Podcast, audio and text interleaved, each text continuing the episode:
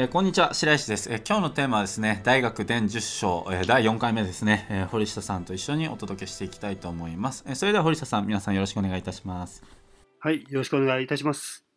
はいということでおそらくこれで最終章になると思っているんですけれども、えスタートしていきたいと思います。はい。それじゃあ、えスタートしていきたいと思います。はいえー、このゆえに君子に態度あり、必ず中心持って、えー、これを得、筐体持ってこれを失う。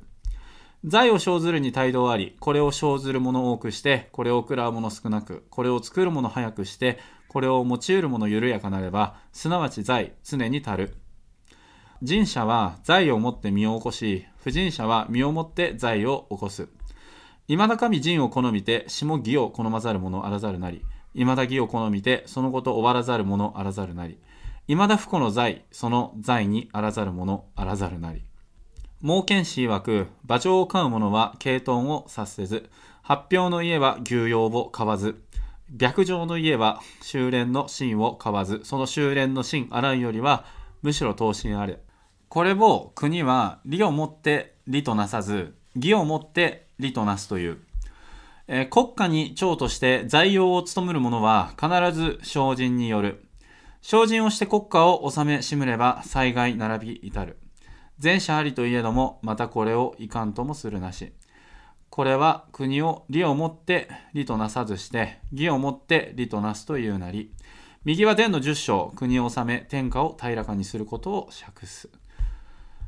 およそ伝10章、前の師匠は公領の詩種を討論す、後の6章は上目の工夫を再論す、その第5章はすなわち善を明らかにするのよう、第6章はすなわち身を誠にするのもと、諸学にありて最もまさに務むべきの急となす、読者その近きをもってこれを揺るがすにすべからざるなりと書かれております。はい。では、えー、一つ一つ見ていきたいと思います。まあ、まとめみたいな感じですね。はい。はい。まあ、こういうわけで、その立派なリーダーっていうもの、経営者の方含めて、えー、大きな道がありますと。それはもう必ずその中心を持つっていうことですね。忠義であったりとか、真心だったりとか、そういったものっていうのを持っていくっていうことで、民衆や国を得ることができると。で、おごりだったりとか嘘偽りだったりとかをする持ってそれを失ってしまいますということです。で、えー、財財産がその生ずるっていうのにも大きい道っていうものがありますよと。でこの、えー、生産するものっていうものが多くて、えー、消費するものが、え少なくて生産をする速度っていうものが速くて消費する速度っていうものが緩やかであればえー、国家のその財財物財も財物っていうものはその常に十分であると。えー、神社神社人徳を備えた、えー、君主っていうものはこの財物をその民衆に施すことによって、まあ、この時の財っていうのは農作物っていう考え方的なあ意味合いかもしれないですね。その、はいまあ、財物っていうものをその民衆に施すことによって、えー、自分の地位を向上させますさせるけれども人徳を備えていない君主っていうことっていうものは、えー、まあ、自分を犠牲にすることによって、えー、作物財物をごめんなさい人徳を備えていない君主っていうものは、え自分を犠牲にすることによって、え財物をその盛んにするということです。いまだ神、陳を好みでですね、神に立つ君主が陣を好んで下々の民衆を愛し、え、愛しているのが、その下のあの民衆がその動機を好んでいないっていうものっていうのは、あった試しがないし、国家の事業が制御しないっていうことはあった試しがない。まあ、未だにですね、その上に立つ君主っていうものが仁を好んで、えー、下が義っていうものを好まないっていうものは見たこともないし、未だにその義を好むことによって、その事業だったりとか、その自分の志だったりとかっていうものが成就しないっていうこともあった試しがないと。そういったことをしている、まあ、会社だったりとか国家っていうのが倉庫に蓄えられた財物がなくなるっていうこともあのあった試しがありませんと。えー、孟賢氏という、えー、炉のすごく優秀な人が言うにはですね4頭の馬を飼う身分のものっていうのは、えー、小さな利益を当てにして鳥や豚を育成しようということは、えー、考えませんと、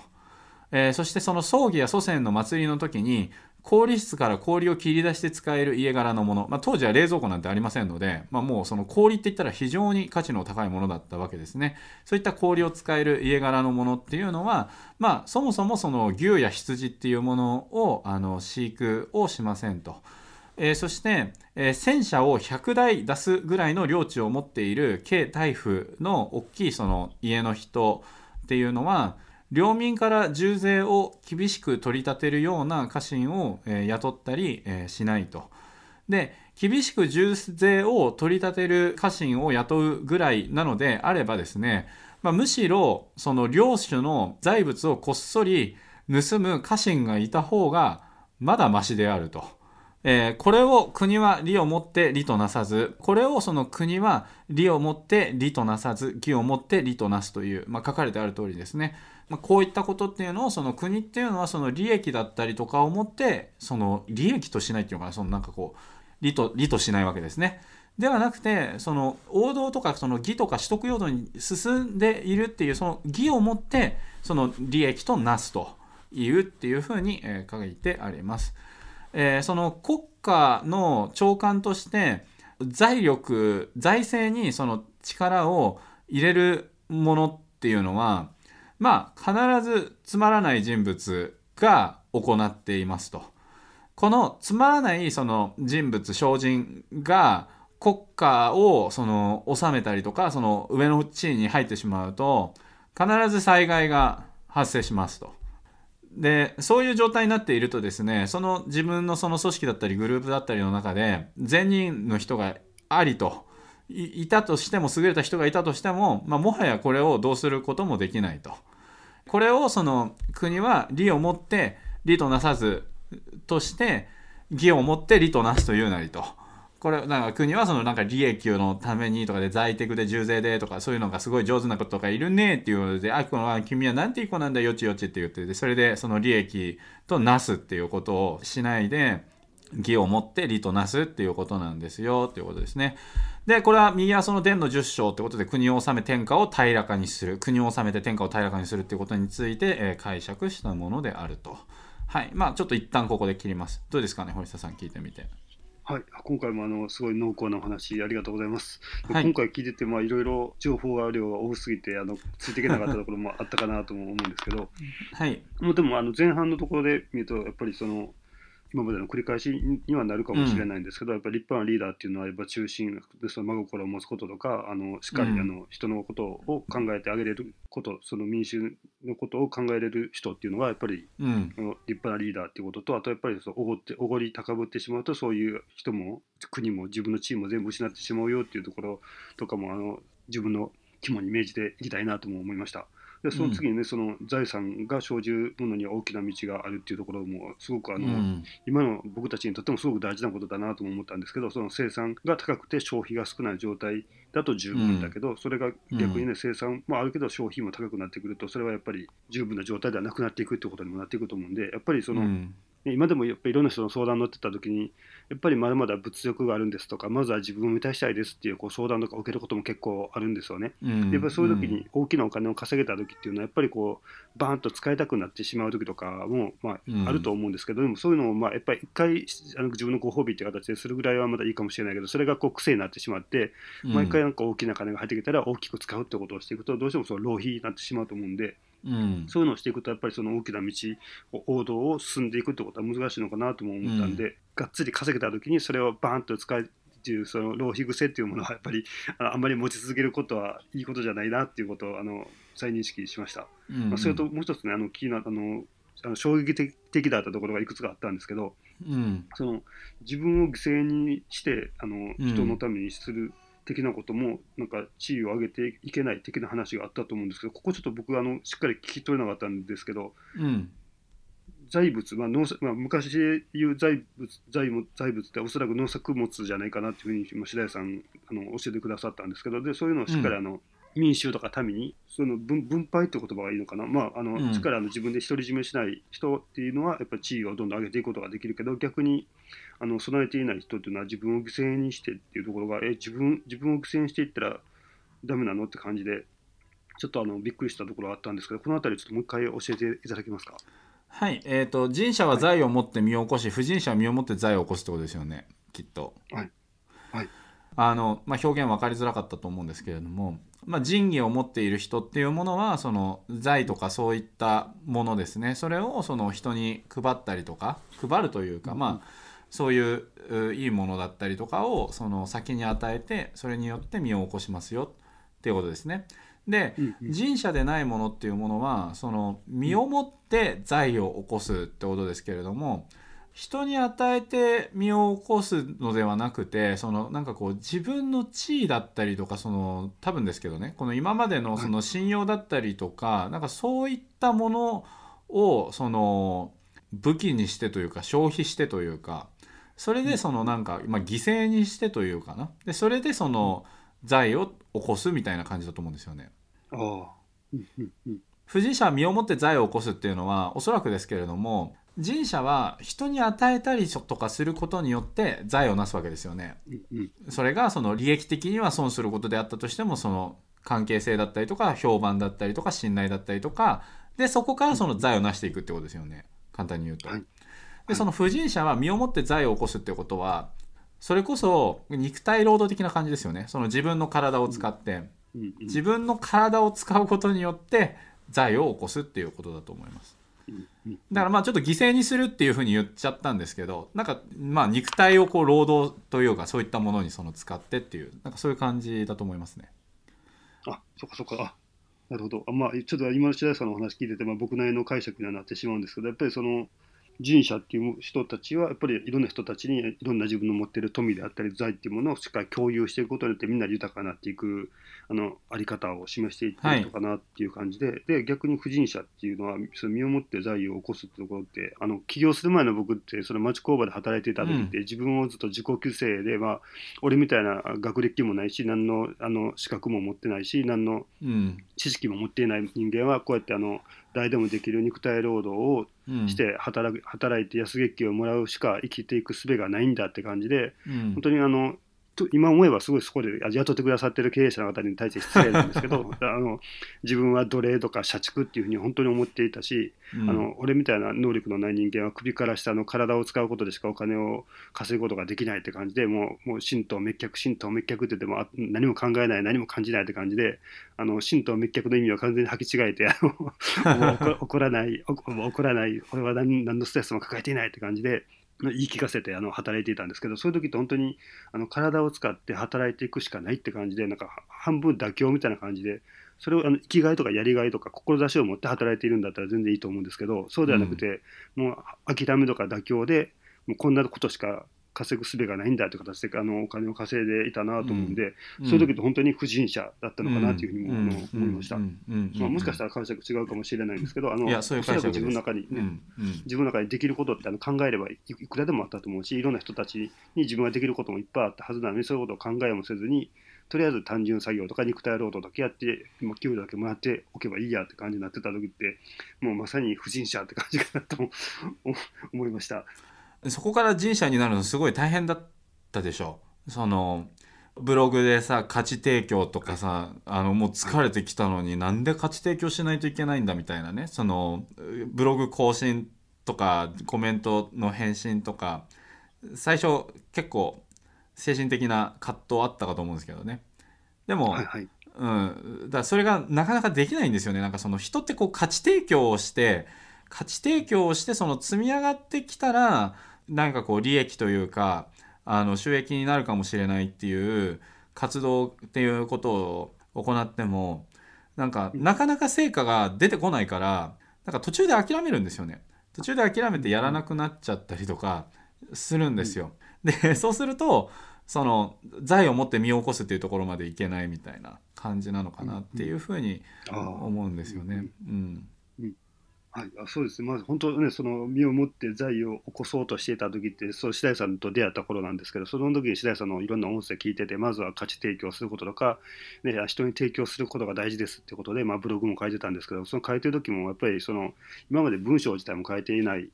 方文在で、なんとかしてお金を稼ぎたいと思ってた中で白井さんから学ばせていただいてたんですけどその時も白井さんがそのブログを訪問してくださった人たちにとってしっかり価値のあるものを提供するために自分が先に調べて勉強してそういうものをあの読ませることによってあいいいい内容を読ませてもらったなって思わせ思ってもらえるようなものを書きましょうってことを、まあ、さらっと言っているなと思いながら聞いてたんですけど でそれをそれをやっていこうと思うと本当にすごく大変でもともと知識もないからその知識も先に図書館とか行ってあの調べないといけないしでそういうのを調べて書いても、うん、あの全然コメントが入らなかったりコメントが入ったとしてもなんか「ありがとうございます」だけとか、うんうん、役に立ちました」とか入って、うん、あ確かに喜んでくれてるけどこういうことをずっと続けていってもただのいい人で終わっていってなんか、うんくたびれ儲けで終わってしまうんじゃないのって そこがやっぱりそこが一番の葛藤だったと思うんですよね。そうなんかそうですよね。あのそそこはおそらくあの僕の中であの大気圏だと思うんですよ。この宇宙に行くための一番摩擦の生じる場所と思って、うん、そこの大気圏で暑いしんどいと思ってあの地球の重力にあの負けてまたあの現状に戻ってしまうのかそこを暑いし辛いけどその重力を振り切ってフリーフリーゾーンの宇宙に出れるかっていう一番のあの正念場だと思うんですけど、うん、でもその時にやっぱり白谷さんがねやっぱりいろんな人たちに対して役に立つ存在になることがやっぱ自分の人生を豊かにするための、まあ、ある意味一つのもう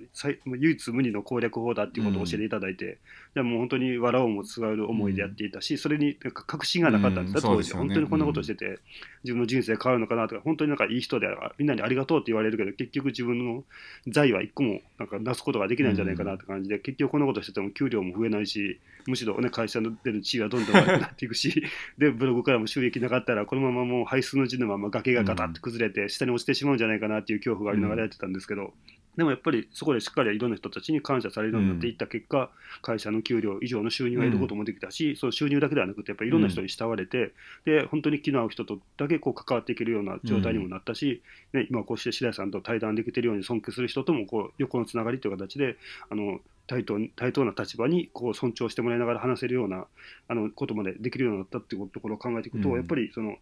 自分が自己犠牲で体を使ってもう働くしかないんだっていうことをしていけば確かにあの少額っていう形でお金はあの得ることができるかもしれないけどそのお金以外にその自分の本当の関係性のいい人であったりとか、うん、あとは尊重したい尊敬したい人とのそのあの義理人情のような関係性とか、うん、そういうところを作っていくってことは難しいのかなとも思うんで、やっぱりその人に与えていくってところはあの本当の本質なんだなと思いましたどんな時代でも通用する本質的な部分なんだなとも感じました。ね。はい、ありがとうございます。はい。で、その次に、まあ、もう一つ、あの、すみません、あの、僕がちょっと、あの、しっかり、あの、吸収できなかったところがあったんですけど、うん、あの、その後に、あの、3つの段階みたいなお話があって、あの、えっと、4, つ4頭の馬を飼うものは、追求してしまって、で、氷を使えるものは、あの牛や羊などの飼育などしない。うん、で、次にその戦戦車、うん、戦車とかを扱える人でしたっけ、そこが重税を取ったり、あの家臣を雇っ重心重税を取る家臣を雇わないということを言っていて、言ってみたらこれで、まあ、あのあの前回のお話にもつながるかなと思うんですけど自分よりもその下の後輩であったりとか自分のコミュニティの人たちを苦しめるような、リあのサブリーダーみたいな人を、まあ、サブリーダーにしないって感じだと思うんですけど、でもそういうのって結構あの難しいなっていうふうに思いながらもやっぱりね前回の繰り返しにもなるけどだましだましそういう人をそういう地位に持ってしまあの維持させてしまってる瞬間ってまあ僕もあったし、うん、やっぱりやっぱりいろんな人たちの相談を聞いててもあるなと思いました。うん、でその中で白井さんが言っていたその、ね、あの重税を取る家臣を雇うくらいなら偉いさんの金を盗む方がましってこれこれを書かれているっていうすごいことだなと思ったのでここってやっぱりあのもっともっと直視しないといけないんだなと思いました。あの本当にあのなんか変にこうジャイアン的な態度になっているサブリーダーっていう人をそのままこうのさばらせていくっていうことっていうのは、やっぱりあのすごく全体のことを考えた時に、社会とか国っていう面で考えた時にそれってやっぱりあの過ちであって、そういうのをあの見て見ぬふりをしていくっていうことは、あの君主としてすごくやってはいけないことなのかなと思ったんで。もうそれだったらね自分にこう歯向かってきたり自分たちの地位を蹴落とそうとしている人をやを雇った方がまだましって抱えてるぐらいなんで。はいありがとうございます。はい続きは何かありますか？はい。で続きあさ最後のそのあれですね。王道と義を持って理となすところはやっぱりあのすごくさ後半の言葉であったんですけどこの辺りがやっぱりあの短い言葉の中の深さってやっぱりこの時代の言葉ってすごく美しいなと思ったんですけど、僕たちみたいに ベラベラベラベラ喋らずにもうね義を持ってね理となすってこのなんか一文字の重みと深みってすごい、広がりが半端ないです。はい。ね、はい。これ本当になんかあのしっかりあの習字で書いてあの壁に貼っときたくなるような言葉だなとうん。思いました。本当にでもあのいろんな利益を追求していくこととかってやっぱりねやっぱこの経済社会で資本主義で大事なことだとは思うんですけど、でも本当の利益ってものは一体何かと考えた時にそれってやっぱり人であったりとか、そういう人との信頼とか関係性とか、やっぱりそのねいつも白井さんがお伝えしてくれてる徳を積むってことが本当の意味での利益と考えていくと、そう自分の徳をどんどん失っていって業を背負いながら、まあ、いろんな人に嫌われたりとか、あんなことしちゃってって感じで家族をちょっと悲しませるようなことをしながら成したお金、そこで稼いだお金っていうものは本当の意味での利ではないのかなとも思うんで。ももちろんお金を稼ぐってこともねあの経営していく上でも継続していく上でも大事なことなんですけど、でもそれをしていく上でやっぱりそのうん義を持っているのかとか、ちゃんとこれは人と人々のためになっているのかとかこれをしていくことで社会はどんどん豊かに明るくなっていく活動とつながっているのかってことをしっかり自問自答していくってこともあのすごく大事なことだなと思ったんで、自分の利益はどんどんここあの稼げてあの経済的には豊かになっていってるけどそれでみんなの笑顔が減っていってるような活動なのであれば、どこかで見直す必要もあると思うしでみんなの笑顔は増えていってるけど自分がどんどん苦しくなっていくってなっていてもそれはそれで継続していくことが難しいから違うなと思うんで、しっかりみんなが豊かになっていくための道を自分は歩んでいるのかっていうところを、あの定期的に自問自答して、なんか違うなと思った時にはしっかりあの軌道修正していくようなあのあり方をしていきたいなともうんうん思いました。はい、ありがとうございます。でまたあの、この財を生ずるに態度ありこれを生ずるものを多くしてこれを食らうもの少なくうこれを作るもの早くしてこれを用いるもの緩やかなればすなわち財常に足ると。でこれはあの食事とかねあのそういったところにももちろん当てはまるんですけれども、じゃあ世界をその豊かにしていこうっていうふうにこう思ったらですねその生産するものをまあ、企業の経営だったりされてる方であれば、まあ、例えばそのなんていうんですかねインターネットで情報でビジネスやってらっしゃる方であればその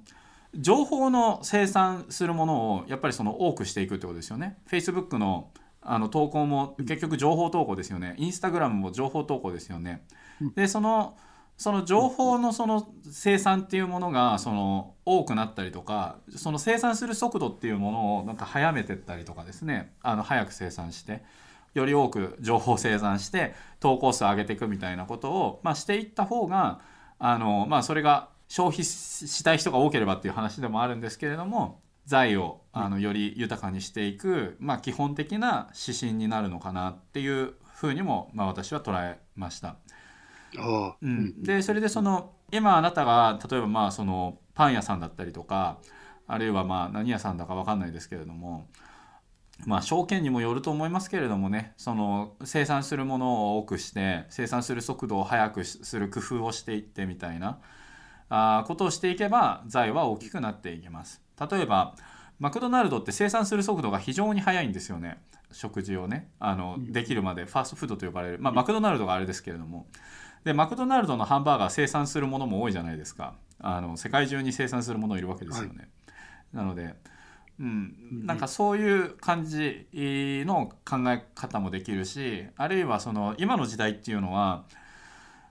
人工知能とかをその発達していってその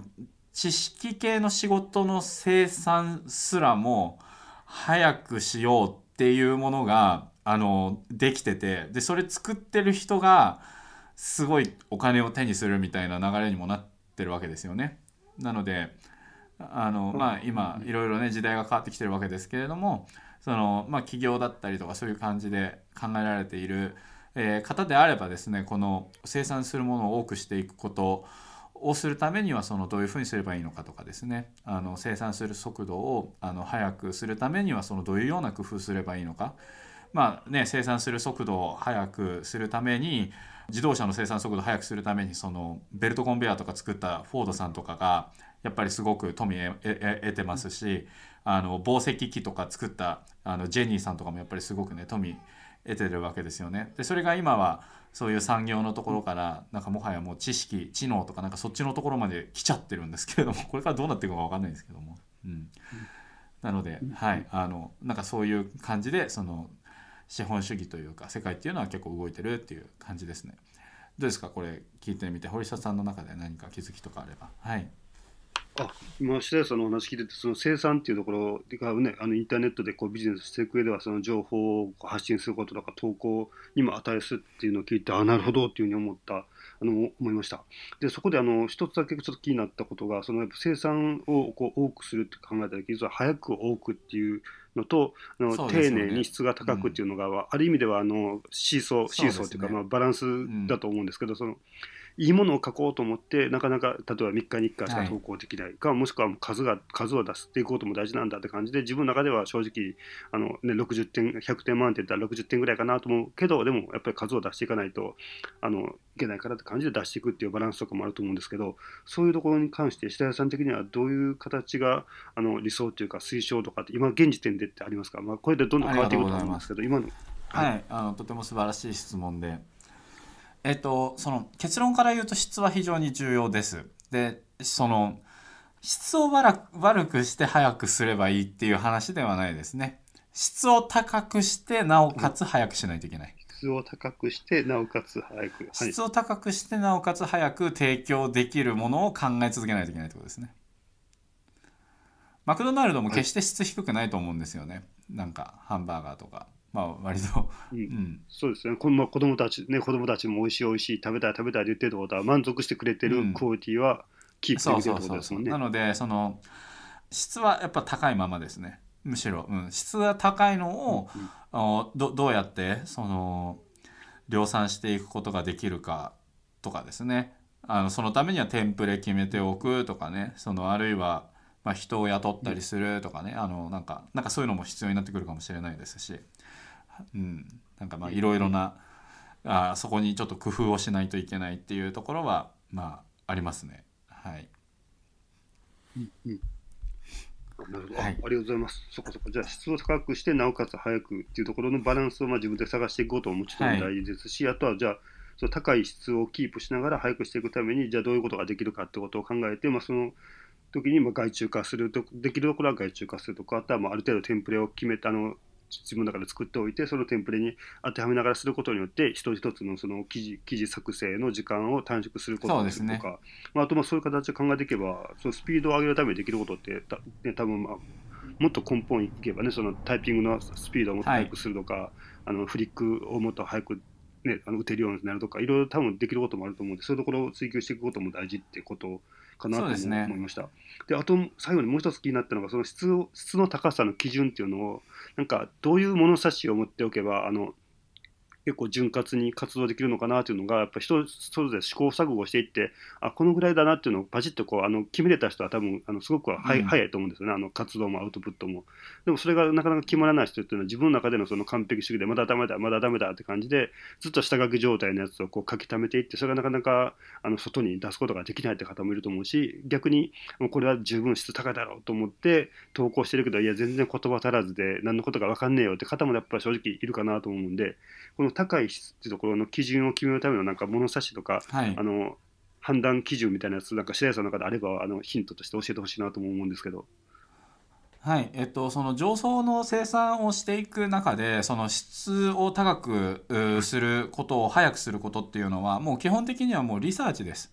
リサーチしかないです。うん、なので堀下さんがあの図書館に行ったように自分で考えるんじゃなくて、はい、その自分がこう情報発信をしていくところで何て言うのかなその自分のモデルケースを見つけるっていうことをするとかね。でそうするとそのいちいち自分がゼロから考えないで、あのすごく影響を与えている方だったりとかのあのやつでその自分もこのインスピレーションがあって真似したいなとかっていうのがあるといちいち自分でゼロから考えるっていうことをしないのでもうよっぽど早いですよ。その人が5年とか10年とか積み上げてきた、その試行錯誤だったりとかうまくいくっていうそのものを最初からそのエッセンス手にしてやっていくことができるわけですよね。で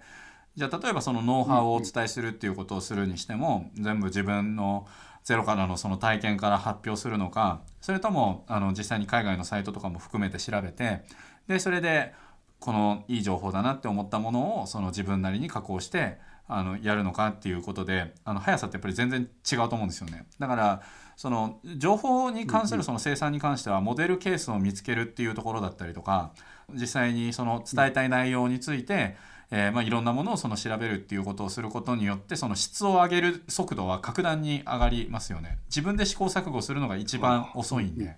うんだもうこのやり方をやんないとその情報ビジネスはうまくいかないと思いますね。すごく大変だと思いますね。はい。ああそこありがとうございます。じゃあまずそのリサーチしかないっていう言葉がねあのもしかしたら人によっては衝撃的なところかなと思ったんで自分が発信していくってことはやっぱり自分のオリジナルであったり自分が今までこう経験したり体得してきたものを提供していかなきゃって感じで、じゃあ今日はどんな投稿しようかって感じで、その机の前でこうね腕組んでうん何を書こうかなって考えてしまうってことも、まあ、僕もしてしまう瞬間って結構あるんですけどでもそ,、まあ、それをしていてもやっぱりなかなか質って高くならないし、まあ、スピードも速くならないんでそれでこう腕を組んでうんうなりながらこう考える、まあ、考えるというよりもね過去のことを思い出しそうとしてるだけだと思うんで、それって、まあ、それではなくてやっぱりあの質の高い情報にどんどん触れていくことでリサーチしていくこととあとは自分がいいなと思う人とかすごい影響力を与えてあのすごい影響あるなと思う人たちのを見てそういうそういう人たちの発信の仕方とかを見て、うん、型をあの真似ていくってこととかをしていくことによってスピードを上げ上げることとあとはスピードを上げるだけではなくてうまくいってる事例を見ることによってもう言ってみたらテンプレートじゃないけど骨格背骨の部分をしっかりあの構成とかを学ぶこと学べることによって、うん、まあ、自分の質も結果的に高くなるということを考えていくとあのゼロからあの何か新しいオリジナルなものを生み出すっていうあの考え方っていうのは一見なんか美しいように見えるけどそれってあの結構あの時間もかかるし、うん、あとはあの消費者っていうか見てくれる人にとってもいいものではなく,、なくなった場合、まあ、言葉は悪いけど自己満足に終わってしまう危険性もあるのかなっていうふうにも思ったんで、ちょっと考えていくと、ね、そのリサーチをしてあの自分の情報源発信するための情報源をしっかりあのインプットを吸収していく時間もとってそれをあの自分なりに加工しながら発信していくっていうそのスピード感をつけていくってことが大事なのかなとも感じました。うんうんうんそうですね。だから僕、あの、Facebook やるにしても、Instagram やるにしても、Twitter やるにしても、これから新しいやつでやるにしてきても、YouTube やるにしても、必ず一番最初にやることがあって、はい、それは何かっていうと、Facebook ページランキングとか、その YouTube サブスクリプションランキングとか、うん、あの、まあ、Twitter だったらフォロワーランキングだったりとか、Instagram だったらね、フォロワーランキングだったりとか、検索すればありますよね。で、それで、なんかその、はいはいランキングの高い人たちのやつをまずまず見るっていうところから始めるんですよね。そうしないとその、なんか雰囲気わかんないじゃないですか。どういうのが当たるのかみたいな。わかんないじゃないですか。だから、あの必ずリサーチから入りますね。その、うん、うまくいってる人のリサーチから入らないと、あのどどういうふうにやっていけばいいか、そもそもわかんないっていうか 無理無理じゃないですか。無理無理くないですか？自分で、うん、はい。そうですよね。じゃあ、そのその何かしら活動しようと思った時その媒体とかプラットフォームで活躍してる方とか、そこで影響ある方とかのあのものを、まあまあ、一つじゃなくていくつかこう見ていくうちにだんだんとなくこういう感じの人たちが影響を与えてるんだなっていうのはまずはこう感じるってところが、はい、まあ、白井さんがいつもあのやってくれるのはステップ1というかもうステップ0っていう感じなんですよね。それをやってからじゃないとむしろあの始めないって感じって感じ、うん、うん、始められないですね。どんな投稿すればいいのか分かんないもん。そもそも。そもそも。じゃあ全く全く白紙の状態でそこから書くぞって感じではないってことですよね。どういうものを書いている人たちが評価されているのかとか、うんうん、どういう発信が評価されているのかっていう、うんうん、ある程度のその雰囲気っていうのを先に感じて感じ、感じとですよね、はい。その通りです。あ、ありがとうございます。はい。はい、そんな感じでぜひはい、はい、スピード速くいいものをあのやっていただければいいかなと思います。はい、はい、では続いてえーまあ、ほとんど終わったんですが、えー、最後に行きます。えー、およそ伝10章、はい、前の師匠は公領の師匠ロントスということなんですけれどもでまあこの大学っていうのは10章の構成でしたと。で一番最初の伝1から伝4章っていうまでの間っていうのはその徳を明らかにするとか民を明らかにするとか天だったりとかその自然にとどまるだったりとか、まあ、その全体としてあのすごく重要なエッセンスっていうものを、えー、まあ要約して解くっていう構成でしたと。で、えー、4章だから5章から今の10章までは、えー、まあその格物父誠意昇進終身成果遅刻閉天下のそれぞれのその条目についての詳細っていうものについて、えー、まあ話してきましたと。で、えー、まあ第5章に関しては、えー、善を明らかにする明徳を明らかにすることに対するその要点を話してきましたし、えー、第6章っていうものはその身を誠にするその誠にするっていうのは一体何なのかっていうことについて、えー、話してきましたと。で、えー、まあこのものっていうのは、えー、初学者によって、まあ、その学び始めた人たちに対してですね、えー、最もその努めなければならないその急務でありますと、えー、まあ、読み手っていうものはですねこの内容っていうものがそのまあ分かりきったことというかなんとなく聞いたことがあるからといってこれをそのおざなりにしてはならないいい加減にしておくっていうことをしてはならないと。まあ、学問をその志す方っていうところの人はですね、まあ、まずこの大学から始めようというぐらいその重要なものででなんか聞いたことあるなとかからじゃなくてあのからといってこれをなおざりにしてはいけませんよと、まあ、意外と聞いたことないことも結構あったと思うんですけどね。うんはい、っていうことで大学が終了ということです。はい、おめでとうございます。まあ終わっちゃいけないと思うんですけど、まあ、とりあえず一旦はい。って感じでした。はい。どうでしたか、堀下さん。大学全10章まで全部行きました。はい。あまずあのこのすごい貴重なお話にあの一緒にあのお付き合いさせていただいてあの、はい、ありがとうございました。であの最後であの今回のこの10章までの振り返りみたいなところを最後あの白井さんが解釈してくださったんですけど正直聞いててあれ？どういう話だったっけ？って思うところが結構あったんでやっぱりねあの聞いてなるほどと思ったり大事にしていこうっていうふうに思いながら対談にもお付き合いさせていただいているんですけどでも今じゃあ3章は4章は急にこう抜き打ちテストのように聞かれたらあパパパパってこう答えれるかって全然そんなことがないんで、うん、やっぱりこの音声をしっかり何度も何度も繰り返し聞いてあの自分の血肉にしていきたいかなとも思いました。うんうん、でやっぱりねあの一回聞いてなるほどねって思ったりあなんか分かったって思うことっていっぱいあるんですけれどもそういうのってあの3日もしてれば忘れてしまうことだらけだと思うんです、ね、正直ね。あの今って情報が多いから、うん、なのでその短期記憶に残っていていいなと思ったら人生変わりそうと思ってもやっぱり繰り返し繰り返し反復していかないと長期記憶として記憶にも残らないしそれを普段の日常生活に取り入れるってとこまで行こうと思うとあの倍速で1回聞いてよし分かったと思うのになって本当におこがましいなと思うんで。うん今今ってねやっぱ情報が多いからどうしてもこうながら聞きしてしまってで一回聞いたらなんか知った気になってちょっと知識欲を満たされて優越感に浸ったりしてしまう瞬間ってまあ僕自身は結構あるんですけど、うん、でもそうではなくてその知ってるレベルではなくてしっかり日常生活とか普段の人との関わりの中にその在り方を示せるような自分になっていこうと思った場合、うん、やっぱり繰り返し繰り返し聞いてそれがあのもう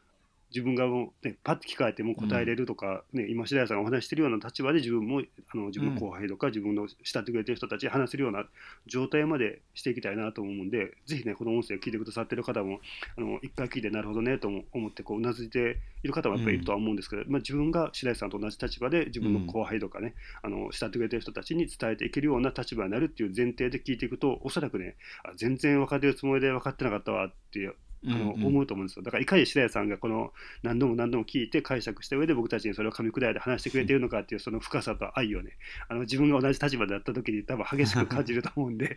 おそらくねこの音声聞いてくださってる方はあの間違いなくあの例外なくねあのみんながこの話を伝える側に回る人たちだと思うんで、そういうのを考えていくとぜひあの教えれる側にも回れるためにも自分が普段からこういうあり方をねあのすがあのあり方で示していくようにねなっていけるようにお互い精進していきたいなとも思いました、うん、本当に今回も貴重なお話聞かせていただいてありがとうございます。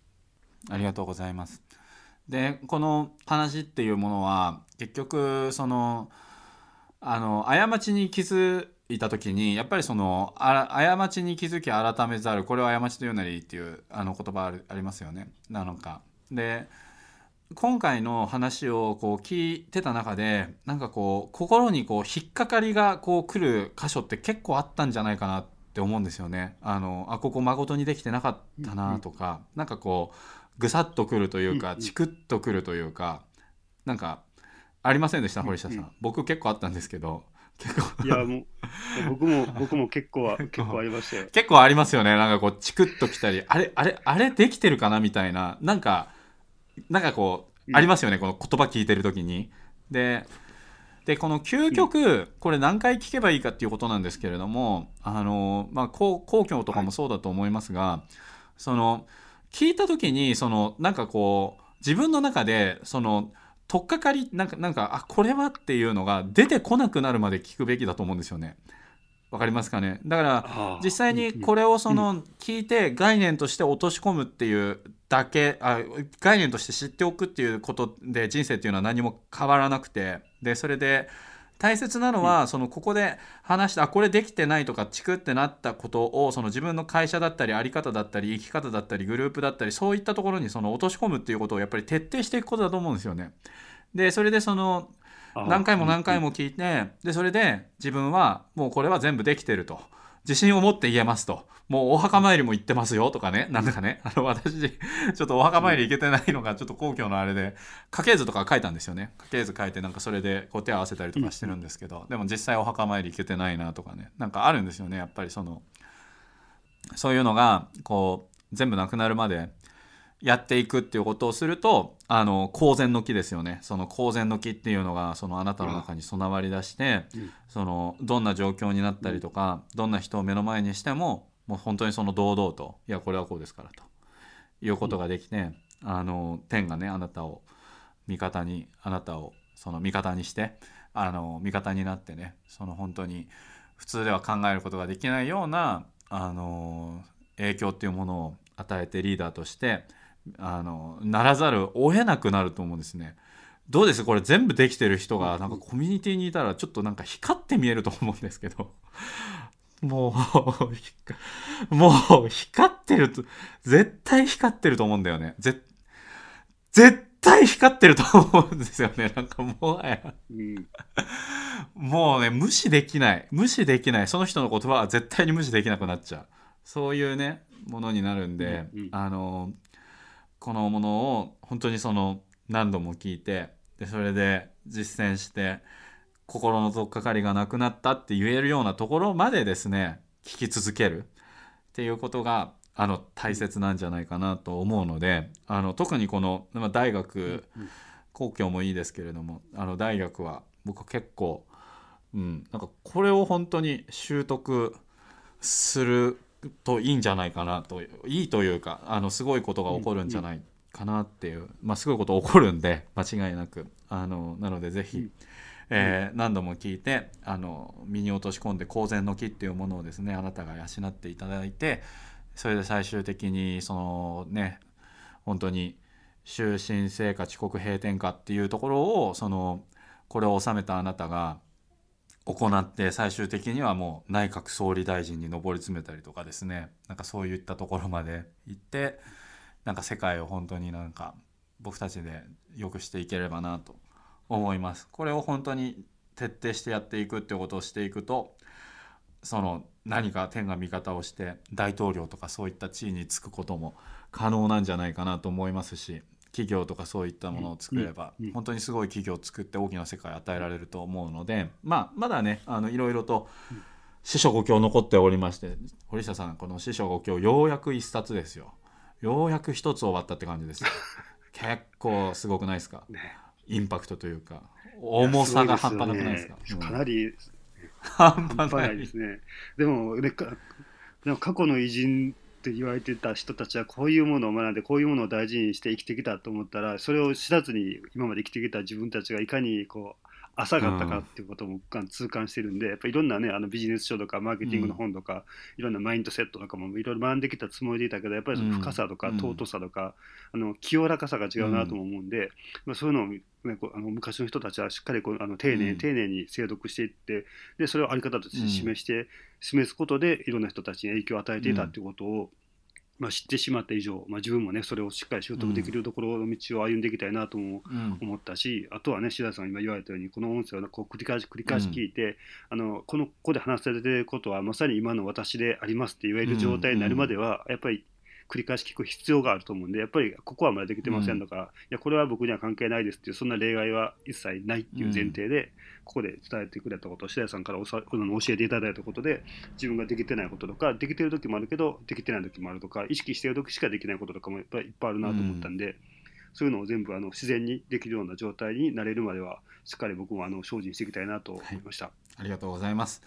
はいということでぜひですね、えー一緒に取得用道の道を歩んでいきましょう。というわけで今回は、えー以上になります、えー本当におめでとうございます、えーそして今回の感想や気づきっていうものをですね、えー気前よくシェアしていただければと思います、えーそれでは、えー本日は以上になります、えー本日も最後までお付き合いいただきまして本当にありがとうございました。はい、ありがとうございました。